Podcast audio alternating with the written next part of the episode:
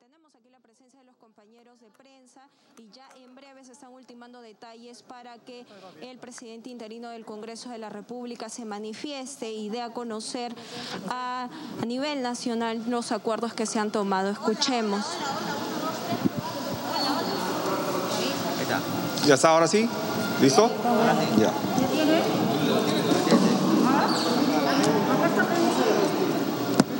Bueno, primero tengan todos ustedes muy buenos días. Muchas gracias por estar aquí en el Congreso de la República.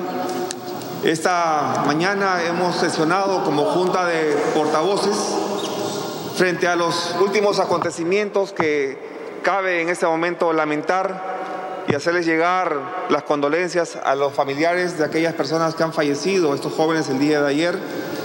Este Congreso y esta representación nacional en la historia ha tenido que tomar decisiones muy difíciles.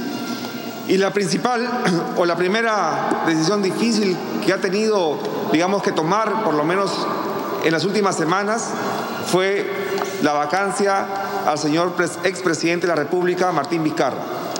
Esta vacancia o este proceso de vacancia que alcanzó 105 votos obedeció a hechos ilícitos que estaban acreditados y corroborados por el Ministerio Público y como bien lo ha reconocido el Poder Judicial en la última resolución que declara un impedimento de salida del país al señor Martín Vizcarra, valida, reconoce y confirma las hipótesis y los análisis y las evaluaciones y las valoraciones que hizo el Parlamento al momento de votar a favor de la vacancia presidencial.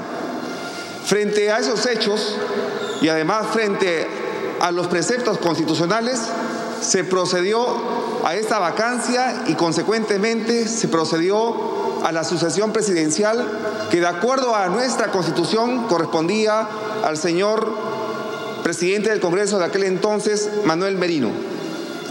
Hoy, frente a la insatisfacción y al rechazo que ha recibido de todo o la mayoría, la amplia mayoría de todos los peruanos, este Congreso con la finalidad de salvaguardar la tranquilidad y la paz pública de todos los peruanos que estamos en el derecho de vivir en un clima de paz, pero también nosotros como instituciones a velar por su seguridad.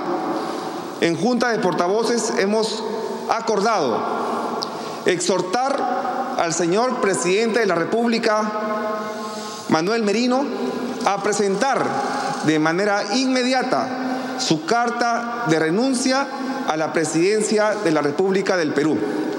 Ello con el único objeto, con la única finalidad de salvaguardar la vida, la salud, la integridad de todos los peruanos. Reconocemos en el señor Manuel Merino sus altos valores democráticos y transparentes cuando nos ha acompañado aquí en el Congreso de la República. Pero hoy las bancadas y los congresistas de la República tienen nuevamente la difícil decisión de exhortarle al señor presidente de la República a presentar esta carta porque valoramos y sobreponemos frente a cualquier interés la vida de todos los peruanos. En esa misma línea quiero pedirle a los peruanos y peruanas nos den la oportunidad y el espacio para poder encaminar, enrumbar al país que todos aspiramos, libre de desigualdades, libre de opresiones, libre de problemas sociales que históricamente hemos vivido. Los peruanos, y me incluyo, estamos cansados de los hechos de corrupción que todos debemos reprochar, repudiar, perseguir y sancionar. Eso ha sucedido no solamente con el expresidente Martín Vizcarra, sino también ha sucedido con expresidentes como Alejandro Toledo, el mismo expresidente Ollantumala, entre otros. No queremos un país con corrupción y sepan ustedes que la principal motivación que tuvo este Congreso de la República al vacar al expresidente Vizcarra fue por los hechos de corrupción en los cuales estaba inmerso.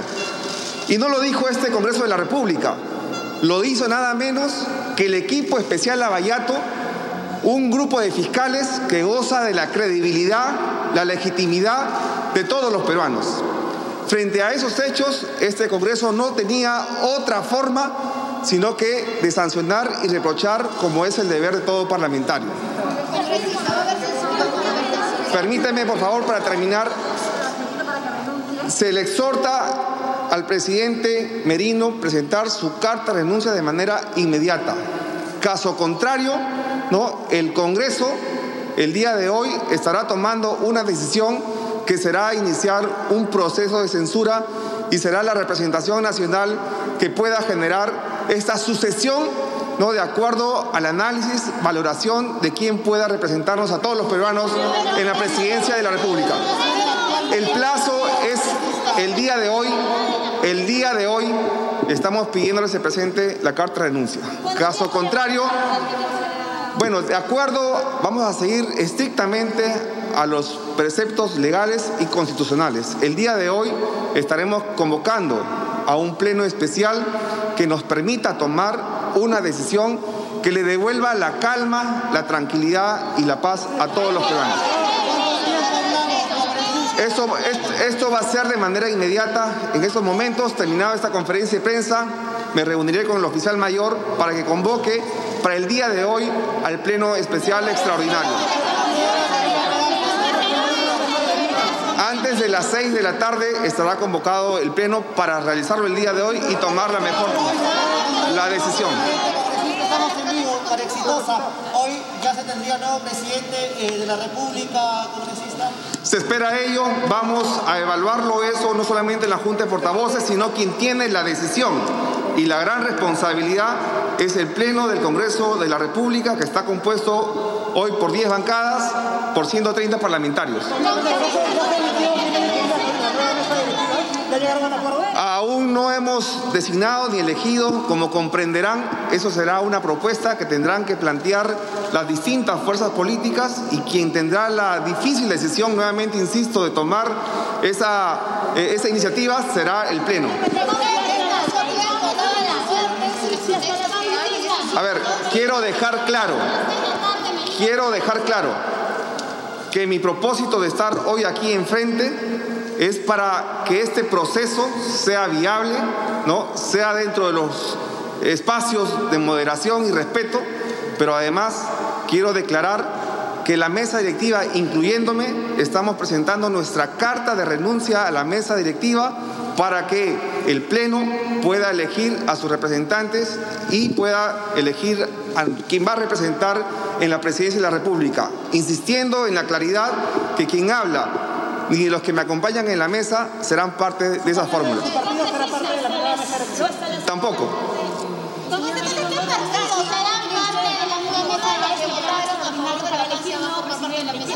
Eso ya será con respecto a la integración de la mesa directiva y quienes nos representen en la presidencia de la República, será un debate, un análisis y una valoración que tengan que hacer los 130 parlamentarios. Muchas gracias. Así es, Raquel. De esta manera concluye la conferencia de prensa presidida pues, por el presidente interino del Congreso de la República. Hemos podido escuchar de que...